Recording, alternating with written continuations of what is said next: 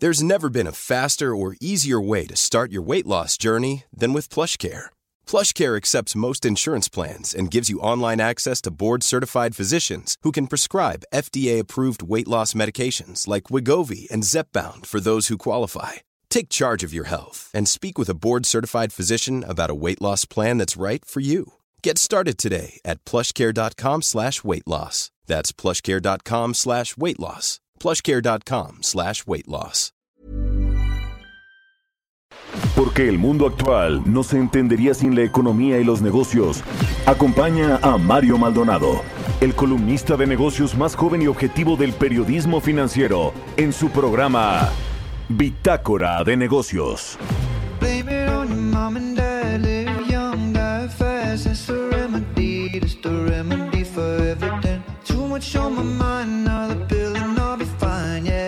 The remedy.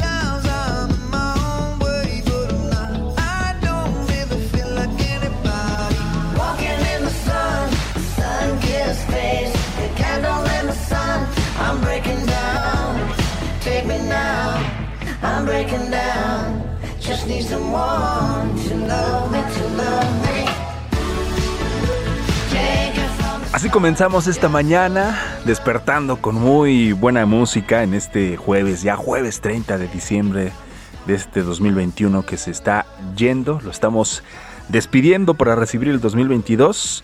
Y en esta semana, como lo mencionamos desde el principio, estamos escuchando canciones de artistas de talla internacional que se van a presentar en nuestro país en el 2022. Bienvenidos a este espacio, Bitácora de Negocios a nombre de Mario Maldonado, titular de este espacio. Mi nombre es Jesús Espinosa.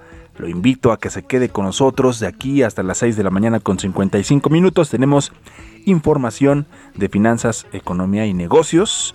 Y como decía Lupita Juárez, ¿eh? estamos un poco escasos de información, pero no se preocupe, nosotros le rascamos para darle lo más importante en estos últimos días de este año.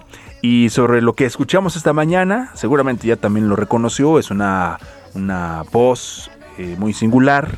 Y es que en un mes antes del encierro mundial por la pandemia, eh, Maroon 5, esta banda, se presentó en el Foro Sol de la Ciudad de México con gran éxito. Dos años después van a regresar al mismo recinto y lo harán el 30 de marzo de 2022 para presentar su nuevo álbum, su nuevo material, Jordi.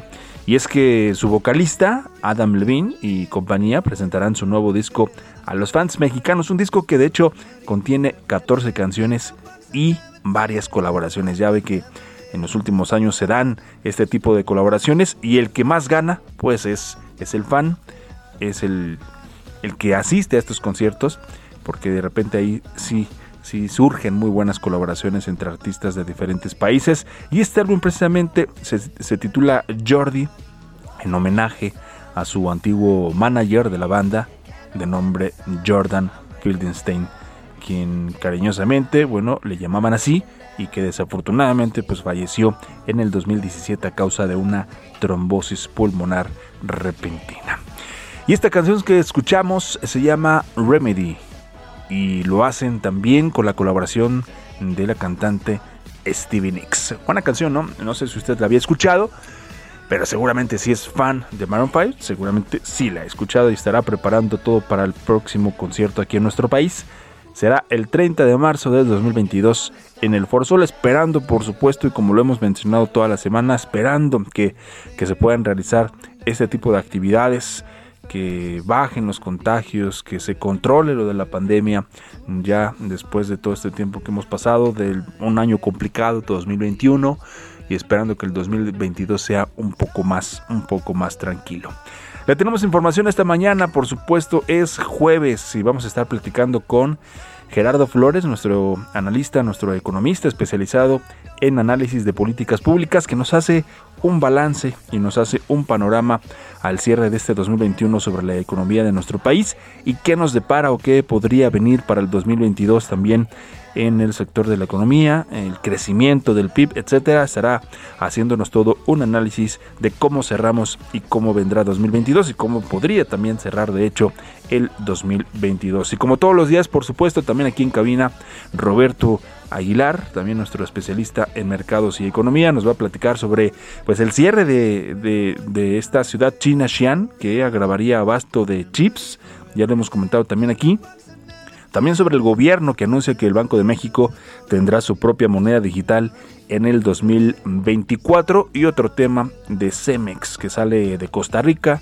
que sale de El Salvador y anuncia venta de activos. Y además, además lo vamos a presentar, tendremos en vivo, por supuesto, en entrevista a Ramsés Pech, él es especialista en energía, para desglosar también lo dicho ayer por el presidente Andrés Manuel López Obrador, en donde descartaba en su conferencia mañanera que se pueda frenar la reforma eléctrica para 2022. Vamos a estar platicando con Ramsés eh, Pech sobre esto y ya ha habido algunas, algunas reacciones, por supuesto, a lo mencionado ayer por el presidente el IMEF, por supuesto, y entre otras voces han dado su punto de vista y las estaremos comentando esta mañana. Así que quédese con nosotros, lo invitamos, vamos a escuchar un poquito, un poquito más de esta canción de Remedy de Maroon 5 y después le presento, como todos los días, un resumen de lo más importante de las finanzas, la economía y los negocios. Quédese con nosotros.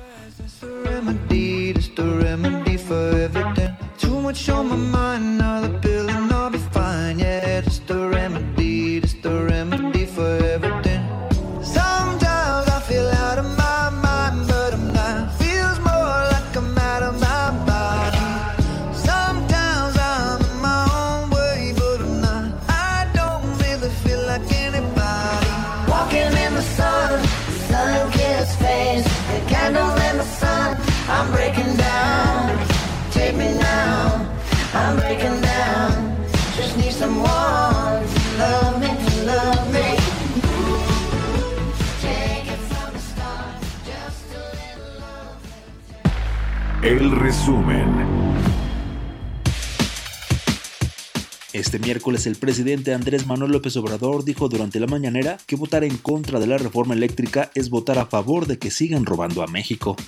Votar en contra de la reforma eléctrica, para decirlo con claridad, es eh, votar a favor de que sigan eh, robando a México los eh, que tienen concesiones para generar energía eléctrica. Así. Y se puede decir que no roban porque esas eran las condiciones legales que se crearon. Pero independientemente de lo legal, es un robo. Además, para legalizar ese robo, ellos tenían el gobierno y ellos eran los que mandaban. El Instituto Mexicano de Ejecutivos de Finanzas destacó que la combinación de diversos compromisos de gasto podría generar una presión excesiva sobre las finanzas públicas en 2022, principalmente por los recursos asignados a Pemex y el inminente riesgo que representa la aprobación de la reforma eléctrica. A partir del próximo 1 de enero de 2022, la tarifa de uso aeroportuario para el Aeropuerto Internacional de la Ciudad de México aumentará 6.2% para vuelos nacionales e internacionales, por lo que pasará de los actuales 24 4.50 dólares para los vuelos nacionales a 26.02 y para los vuelos internacionales de 46.52 a 49.41 dólares. De acuerdo con cifras de la Agencia Federal de Aviación Civil, las aerolíneas nacionales alcanzaron una recuperación de su tráfico de pasajeros de 94% al mes de noviembre de 2021. El reporte de tráfico publicado señala que las empresas mexicanas movilizaron 4.338.000 pasajeros, mientras que en el mismo mes de 2019, antes de la pandemia, se reportaron 4.611.000 viajeros. Datos de la Asociación Mexicana de Agencias de Viajes señalan que la temporada de viajes de fin de año de 2021 va a ser la más alta en ocupación hotelera en toda la historia. Eduardo Paniagua, presidente del gremio, destacó que por los niveles de reservación reportados en los últimos tres meses ya se superó lo registrado en 2018 y 2019, años en los que no se observó el impacto de la pandemia de coronavirus. Bitácora de negocios en El Heraldo Radio.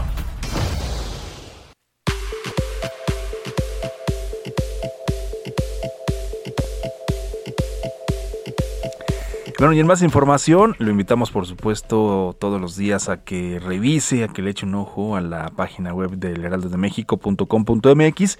En esta mañana nos presenta una información interesante de Verónica Renault sobre precisamente mmm, las microfinancieras que están estimando pues menos créditos para pequeños negocios el próximo año y sobre esto, bueno, el reto de estas microfinancieras para el 2022 será pues controlar la morosidad en un contexto de menor crecimiento económico y también una inflación elevada, así lo está considerando, por ejemplo, la firma HR Ratings, en donde Ángel García, el director de instituciones financieras de HR Ratings, ha señalado que para el 2022 el ritmo de colocación de crédito de las microfinancieras pues puede verse mermado ante el aumento de las tasas de interés referencial. En una entrevista para el Heraldo de México, comentó que ante este panorama las microfinancieras pues, se verán más cautelosas en la colocación y también adecuando los montos de crédito que otorguen a sus clientes para evitar un aumento de la morosidad que afecte su solvencia. También destacó que uno de los principales aprendizajes de este sector en el 2020 y que trasladaron de hecho a la práctica en el 2021, pues ha sido el cómo colocar y también mantener la salud de la cartera. Hoy en día pues se observa una recuperación de sus, de sus operaciones, también del crecimiento de su cartera y cierta rentabilidad, aunque no a los niveles de prepandemia. Sí, así lo está considerando HR Rating. Son las 6 de la mañana con 15 minutos. Economía y mercados. Roberto Aguilar, como todos los días, ya aquí en esta cabina de radio. ¿Cómo estás, mi estimado? Cerrando el 2021. Estamos a prácticamente pues dos días, ¿no? Contando hoy, jueves, y mañana, viernes. ¿Cómo estás, Jesús? Me da mucho gusto saludarte a ti y a todos nuestros amigos. Pues sí, efectivamente, ya en la, en el, pues ahora sí que en la cuenta regresiva del 2021. Te comento que las infecciones mundiales de coronavirus han alcanzado una cifra récord en los últimos siete días y con los países intentando contener la rápida propagación de la variante Omicron. Eso sí, sin paralizar o tratando de no paralizar las debilitadas economías entre el 22 y el 28 de diciembre se detectó una media de casi 900 mil nuevos casos diarios en todo el mundo. Varios países registraron máximos históricos durante las últimas 24 horas, como el caso de Argentina, Australia, Bolivia, Estados Unidos y muchos otros países europeos. Los estudios han sugerido que Omicron es, Omicron, Omicron perdón, es menos letal que algunas variantes anteriores del coronavirus. Sin embargo, el gran número de personas que han dado positivo podrían saturar los hospitales de algunos países y con ello generar nuevamente crisis del sistema hospitalario. También te comento que justamente en respuesta a esta situación, los dirigentes políticos de algunos países preocupados por el impacto económico de mantener a tanto trabajadores en casa están eh, estudiando la posibilidad de acortar el periodo necesario para el aislamiento después de una prueba positiva de coronavirus o de una exposición a una persona contagiada. Por ejemplo, España dijo eh, que reducirá el periodo de cuarentena de 10 a 7 días, mientras que Italia dijo que está planeando relajar las normas de aislamiento para aquellos que hayan estado en contacto cercano con portadores del virus. A principios de esta semana, las autoridades sanitarias estadounidenses publicaron una nueva guía que acorta el periodo de aislamiento de las personas con una infección confirmada a 5 días en lugar de 10, siempre que sean asintomáticas. También fíjate que Samsung Electronic y Micron Technology son dos de los mayores fabricantes de chips, de chips de memorias del mundo y pues ya han advertido justamente el día de ayer que las estrictas restricciones eh, impuestas en la ciudad china de Xi'an podrían perturbar sus planes de fabricación de chips en la zona. El confinamiento de la ciudad aumenta la presión sobre los- las cadenas de, de suministro mundiales y viene a complicar un año difícil para los exportadores que deben hacer frente a unos costos de transporte mucho más elevados a pesar de que los precios de las materias primas, incluidos los de los semiconductores, se han disparado en medio de la pandemia. Y bueno, pues justamente esta ciudad, que es el Centro Tecnológico e Industrial de China, notificó hoy, hoy más de 100 nuevos casos de coronavirus, lo que eleva el número de infecciones de transmisión local al más alto registrado en cualquier ciudad china este año. Xi'an notificó 155 nuevos casos locales el 29 de diciembre, según datos oficiales. Esto eleva el número de infecciones locales a más de 1.100 desde que comenzó el brote el 9 de diciembre y obligó a las autoridades a confinar a la ciudad de 13 millones de habitantes. Lo que está sucediendo, Jesús, es que al restringir justamente la movilidad, pues Sí. ya ahora las plantas eh, pues están eh, sufriendo pues la eh, inasistencia de los trabajadores y bueno, pues eso es lo que está complicando. Pero fíjate que es interesante también el confinamiento de Xi'an llega a su octavo día. Coincide con el segundo aniversario, mi estimado Jesús, de los primeros signos del brote de coronavirus en la ciudad central de Wuhan. ¿Te acuerdas? Sí, Toda no. la pesadilla que comenzó por allá, pues ya llevamos dos años desde que se Dos- detectaron. do- dos años ya. Dos y- años. Y, se pensaba, creo, no sé si te pasó, también algunos comentarios ahí entre amigos o entre la familia que se daban ya los primeros casos en China y decían, bueno, pues es en China, ¿no? Allá se va a quedar. Allá sí, se va a quedar o totalmente. no va a pasar de ahí, o etcétera. Totalmente. Y fíjate, lo que llama también la atención es que se detectaron muchos mensajes a la cuenta de este científico que, bueno, pues de- falleció de precisamente a consecuencia de eh, las secuelas del coronavirus, que fue el primero en alertar, alertar esta situación Sí. y que, bueno, pues eh, había tenido como ciertos problemas y diferencias con el gobierno chino. Y bueno, hablando también de aquel país asiático, te comento que las acciones de Evergrande caían después de que la endeudada promotora inmobiliaria no paga, no había informado o se había tra- había trascendido más bien que no pagó unos cupones en el extranjero que vencían a principios de esta semana. Eh, Evergrande, esta empresa inmobiliaria china, tiene 19 mil millones de dólares en bonos internacionales y se encuentra en situación de impago cruzada tras incumplir el plazo para abonar cupones a principios de este mes que tenía nuevos pagos pendientes por alrededor de 255 millones de dólares. Esta situación pues le da el traste al crecimiento que habían tenido las acciones en los últimos días y esto después de que se anunció que había retomado la construcción de algunos de las obras justamente en China.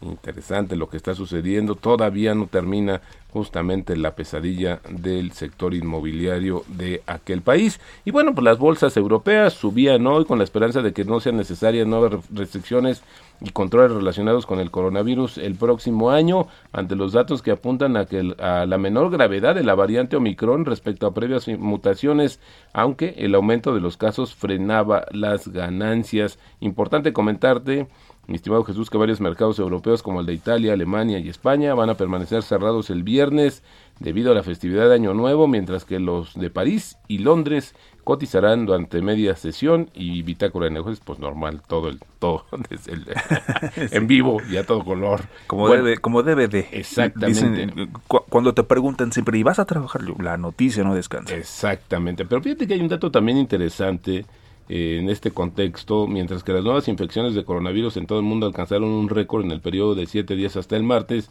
un grupo de investigadores dijo que una dosis de refuerzo de la vacuna de Johnson Johnson resultó un 84% eficaz para prevenir las hospitalizaciones en trabajadores sanitarios que, bueno, sudafricanos que habían estado infectados a medida que se propagaba la variante Omicron. Así es que, bueno, hay claroscuros sobre sí o no, qué tan grave es Omicron. Y bueno, rápidamente, ayer en la noche, fíjate, esta nota sorprendió Sí. a más de uno.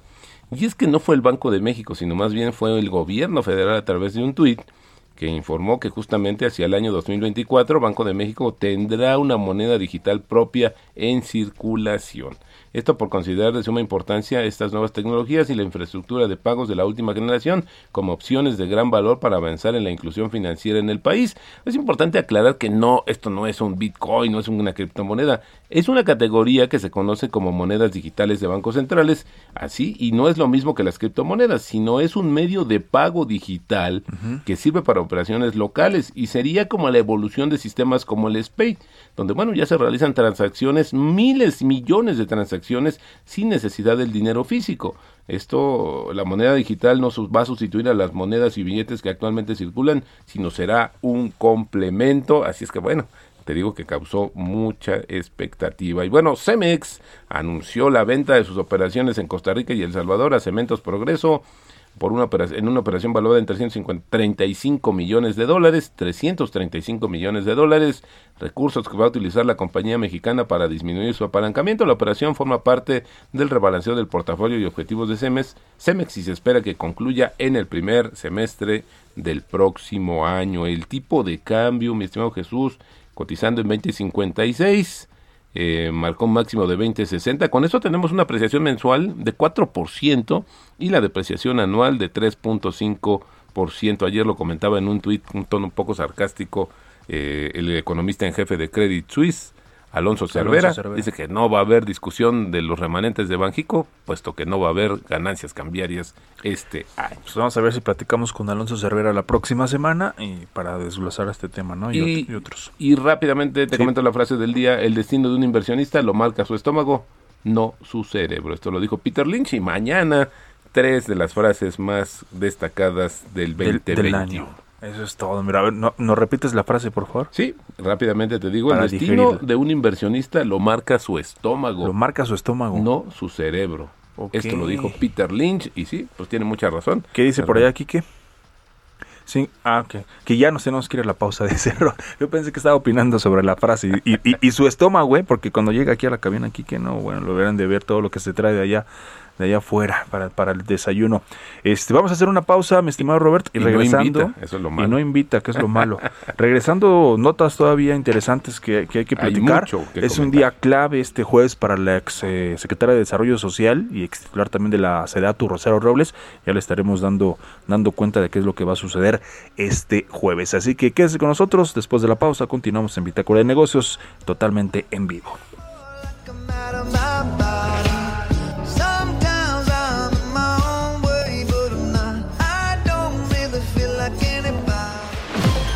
Continuamos en un momento con la información más relevante del mundo financiero en Bitácora de Negocios con Mario Maldonado. Regresamos. Estamos de vuelta en Bitácora de Negocios con Mario Maldonado.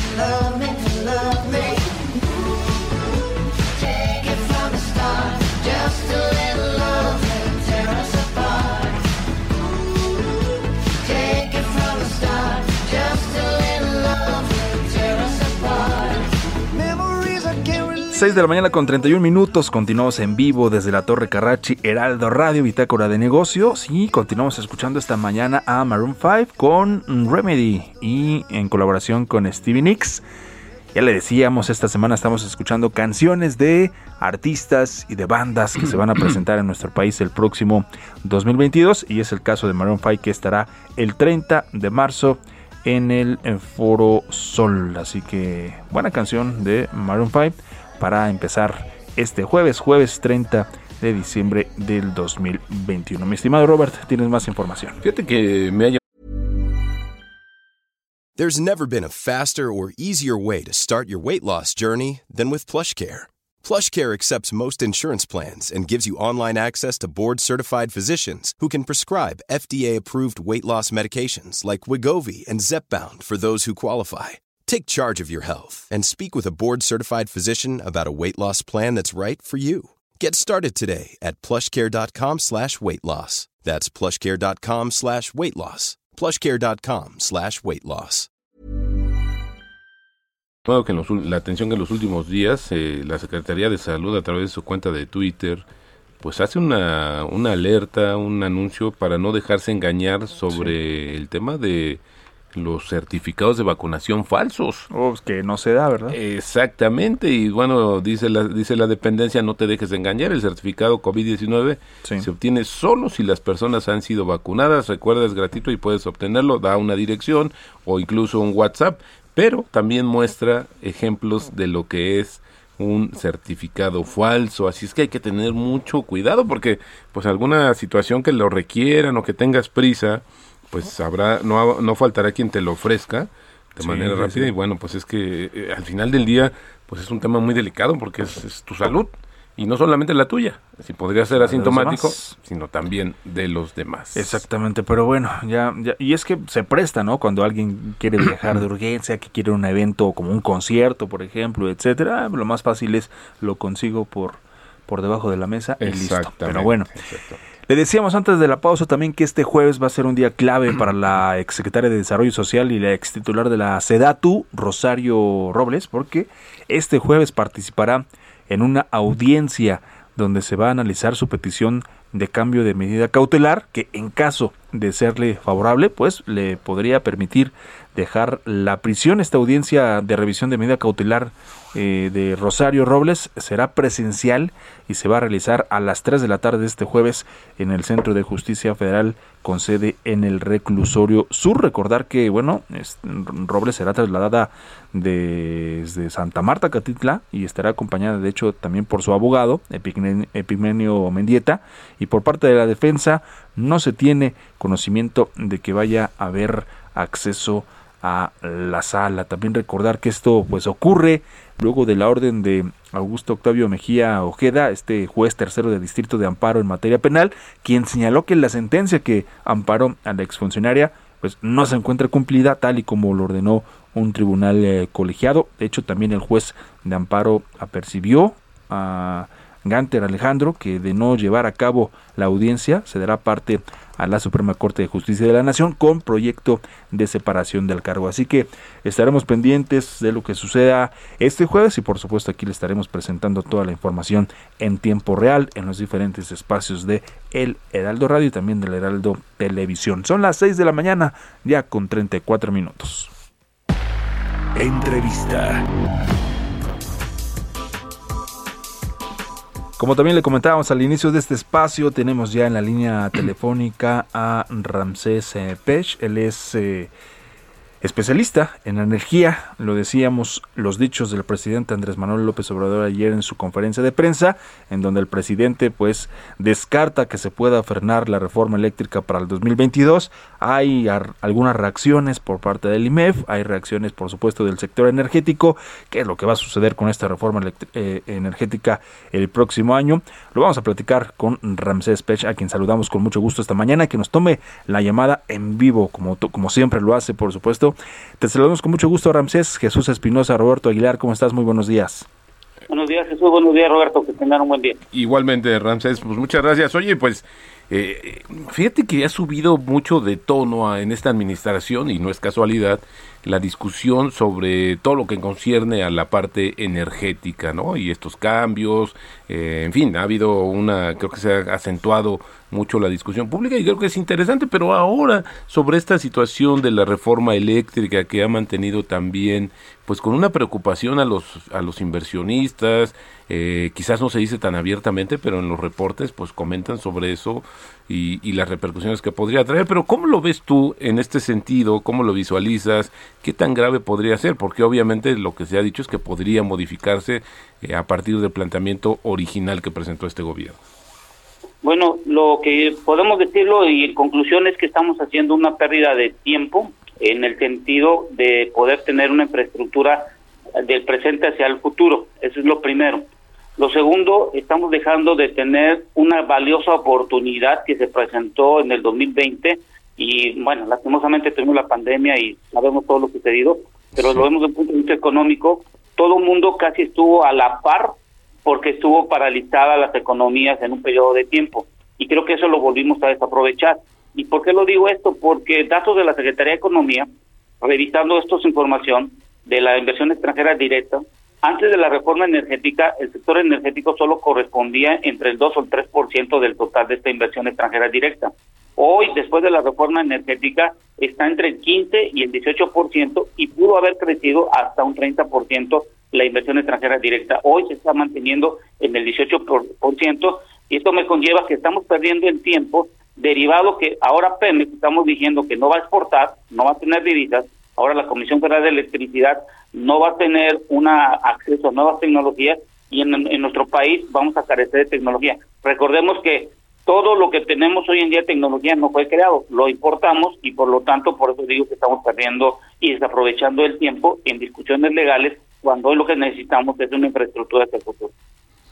Bueno, y el tema también que tiene que ver justamente con esta obsesión, diría yo, si me lo permites a título personal, del presidente por el tema energético, ¿no? Es decir, eh, pensaría yo que eh, tener un control sobre los activos, sobre el petróleo, la energía, pues nos hará como un país mucho más autónomo, menos dependiente del exterior, pero la verdad es que eh, parecía que vamos en contraflujo porque las tendencias en el mundo son totalmente diferentes. Ahora, tampoco eso implica que mañana o el próximo año se vaya a acabar el petróleo o los grandes países productores de petróleo lo vayan a dejar de hacer, pero por lo por, hay algunos que ya están trabajando justamente en este periodo de transición. ¿Qué tan riesgoso podría ser esta situación como encapsular a México justamente con esta política pues de pues de autonomía petrolera o de autonomía energética, Ramsés? Bueno, si ya se recordó, bueno, yo tengo ya cinco décadas en esta de, vida, pero acuérdate que nos han dicho desde hace mucho tiempo que vayamos a ser un país desarrollado, ya mero lo vamos a hacer. Así es. Pero acuérdate que nos han puesto los adjetivos de eh, emergentes, desarrollados, de tercer mundo y todo lo que nos han puesto de adjetivos. La realidad es que si seguimos como estamos, yo creo que muchos de los que estamos todavía y nos falta un poco de, vida, esperemos que sea bastante, pues vamos a ir siendo un país con el adjetivo de subdesarrollo, nunca vamos a llegar a ser un país desarrollado. Entonces esto me conlleva que muchos de los que vienen de las nuevas generaciones van a tener el problema que no van a tener un salario que debería de ser mayor en función del conocimiento. Y creo que si seguimos pensando que Pemex y la Comisión Federal de Electricidad son los garantes en el sector energético, pues estamos destinados a no tener conocimiento. Ahora que si como lo vimos en el COPI 26 y lo vimos en el ADIPEC de, los países productores del Medio Oriente y de otros que se reunieron, están diciendo que sí, se van a hacer inversiones no solo en la forma como tú vas a extraer los hidrocarburos o vas a generar electricidad, sino ahora tienes que invertir en la forma como vas a minimizar las emisiones de dióxido de carbono, cómo vas a capturar el dióxido de carbono, cómo vas a reducir las emisiones de calor, y eso es una inversión que si tú revisas en Pemex y en la Comisión Federal de Electricidad, no hay dinero en el futuro. Y esto lo que nos lleva es cuánto tiempo podrá sostenerse el dinero para solo operar y todo lo que los cambios que vienen, porque acuérdate que Pemex y CFE no generan su propia tecnología.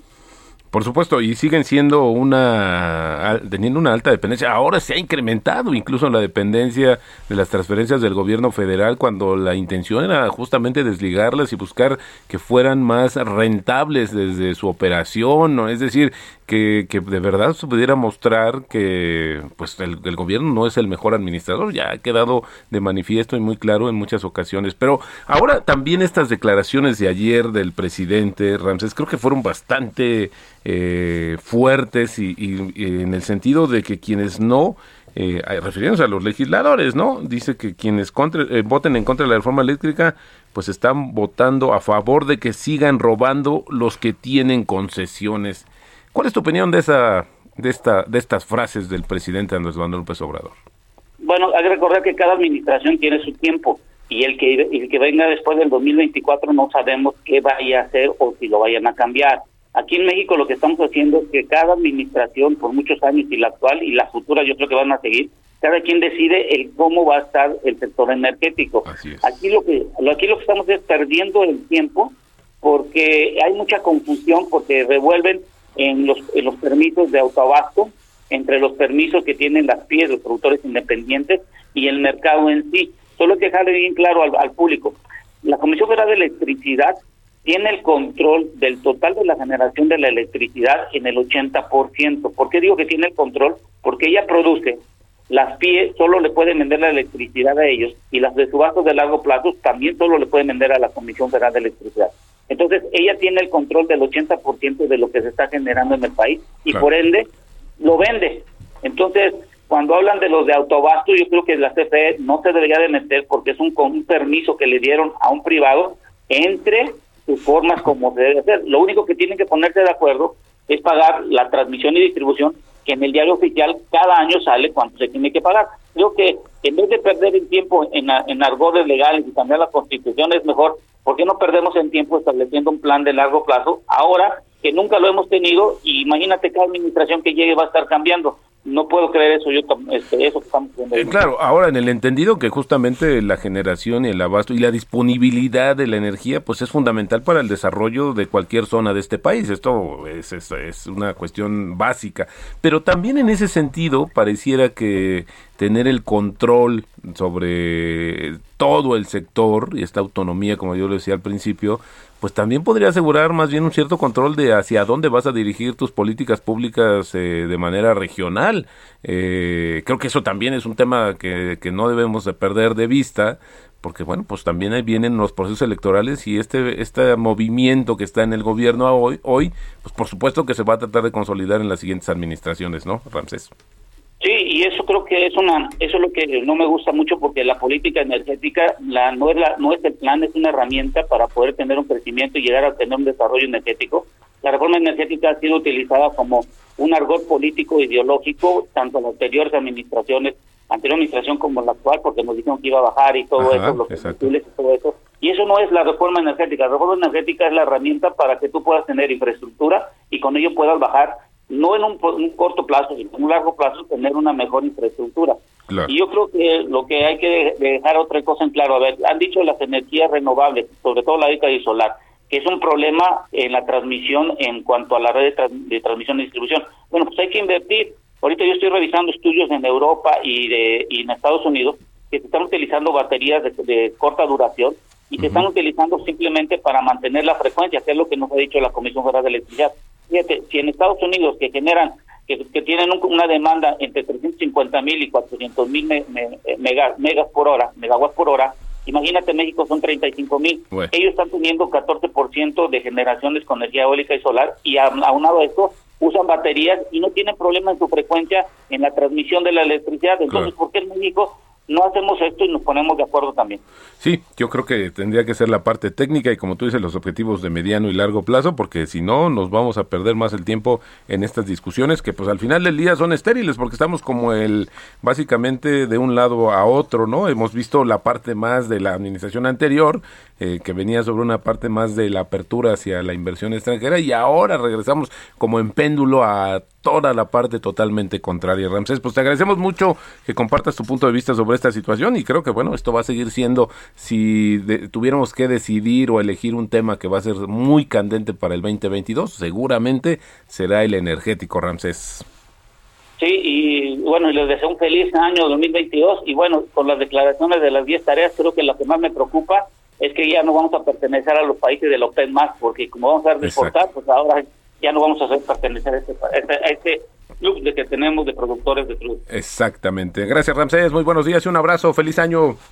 Igualmente, cuídate, feliz año a todos. Historias empresariales.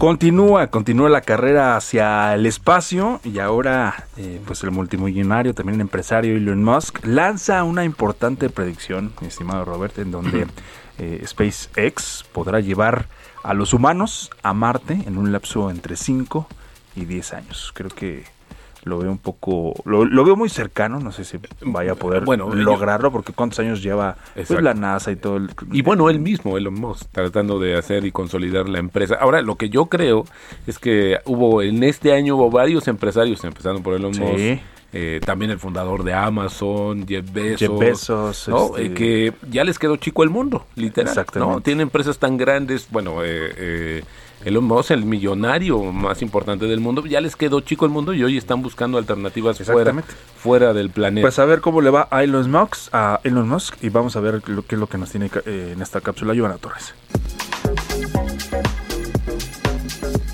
CEO y fundador de SpaceX, Elon Musk, lanzó una predicción que espera cumplir en al menos la próxima década. Pretende que los seres humanos visiten Marte a bordo de los potentes cohetes que su empresa aeroespacial construye y como límite se puso entre 5 y 10 años. El magnate sudafricano de 50 años afirmó que continúa su labor en esta carrera espacial que incluye a otros multimillonarios como Jeff Bezos con Blue Origin, Richard Branson con Virgin Galactic, por lo que explicó que SpaceX dedicará gran parte de su esfuerzo para construir una nave lo suficientemente equipada para poder llegar al llamado planeta rojo. Admitió que el factor principal para que esto se cumpla gira en torno al diseño de la nave para que sea más complejo que Starship, considerado uno de los cohetes más avanzados en la actualidad. Hay que recordar que Elon Musk, uno de los hombres más ricos del mundo, ha comentado en varias ocasiones que su intención a largo plazo es construir una colonia en Marte, ya que considera que el ser humano debe trascender en una especie de múltiples planetas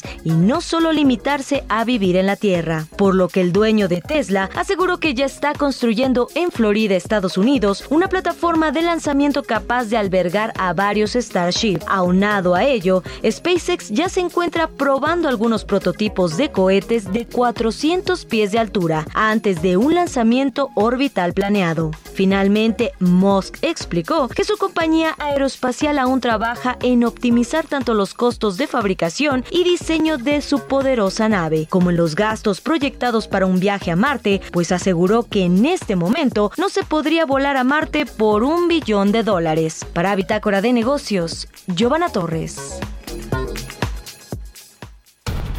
Políticas públicas y macroeconómicas.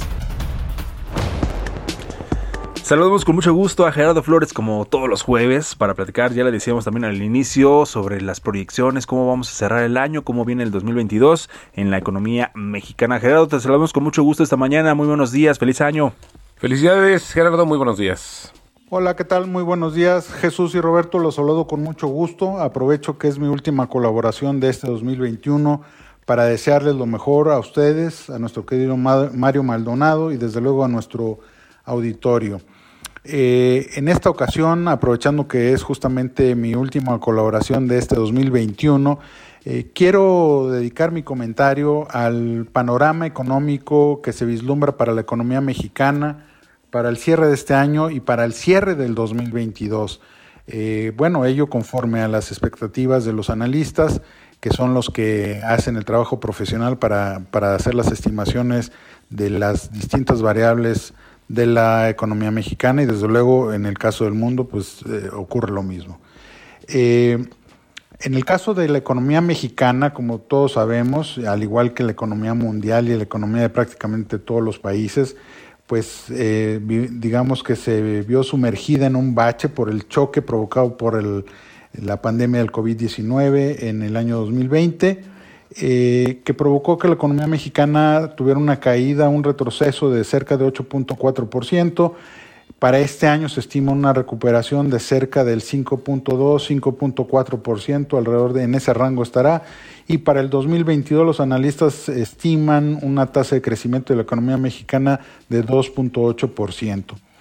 Eh, para dar un poco de contexto a estas cifras o estas expectativas de crecimiento del PIB de México, hay que decir que el mundo también, eh, como un todo, cayó 3.3 punto- 3.3% perdón, en 2020, pero para este 2021 se, se espera que tenga una recuperación del 5.2% y para el 2022 del 3.9%. Eh, en el caso de Estados Unidos, por ejemplo, eh, en 2020 tuvieron una caída del 3.4%, pero para este 2021 se espera una, una recuperación del 5.6%. Es decir, eh, al cierre de este año, la economía de Estados Unidos habrá más que recuperado el terreno perdido en 2020. Lo mismo ocurre casi para todos los países relevantes o socios comerciales de México o países con los que debemos compararnos. Eh, por ejemplo, Rusia, Brasil, Chile, eh, son países que cayeron igual que México o cayeron en 2020, pero que en este 2021 se están recuperando y se están habrán recuperado todo el terreno perdido en 2020 y para 2022 pues seguirán creciendo. Las únicas excepciones pues, son Canadá y la Unión Europea, que al cierre del 2021 no habrán recuperado todo el terreno perdido en 2020, pero están casi a punto de hacerlo o estarán casi a punto de hacerlo. Para 2022 habrán recuperado ya todo lo perdido y ya tendrán incluso avances respecto a lo que a lo que se había registrado digamos en 2019. La única excepción, hay que decirlo, será México. México será prácticamente uno de los países o de las grandes economías que al cierre del 2022 seguirá estando rezagado, que seguirá eh, teniendo un valor de su Producto Interno Bruto menor al que se tenía en 2019, por ejemplo. Eh, y aquí hay que decirlo, la, administración del presidente López Obrador, después de cuatro años de gobierno, al cierre de 2022, tendrá a la economía prácticamente en terreno negativo, es decir, eh, con un valor del Producto Interno Bruto a precios de 2013, hay que decirlo, eh, aún lo tendrá en un valor inferior al que lo recibió en 2018. Es decir, las cuentas que entregará el presidente al término de sus primeros cuatro años de gobierno, pues son muy desfavorables, nada que presumir. Eh, los desafíos que tiene para sus últimos dos años de gobierno van a ser eh, muy complicados porque la economía pues estará atorada, eh, sin un potencial de crecimiento importante por tantas señales eh, complicadas para los inversionistas. Me parece que el panorama no es muy alentador y hay que decirlo. Eh, es importante que se pueda corregir el camino en la medida de lo posible, pues por lo menos para que al cierre de esta administración haya algo más o menos eh, que se pueda señalar como un ligero avance. Al día de hoy eso no se vislumbra y bueno, pues ese es mi comentario de esta, de esta mañana. Muchas gracias, un abrazo para todos.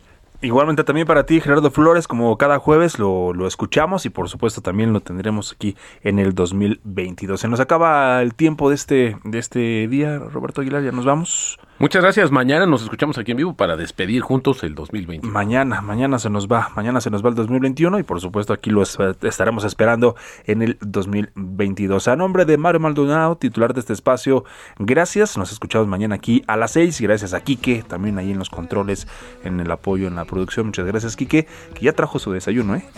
no era broma, no era broma. Mire toda la bolsa que trae ahí, pero bueno.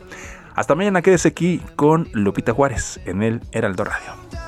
Feel out of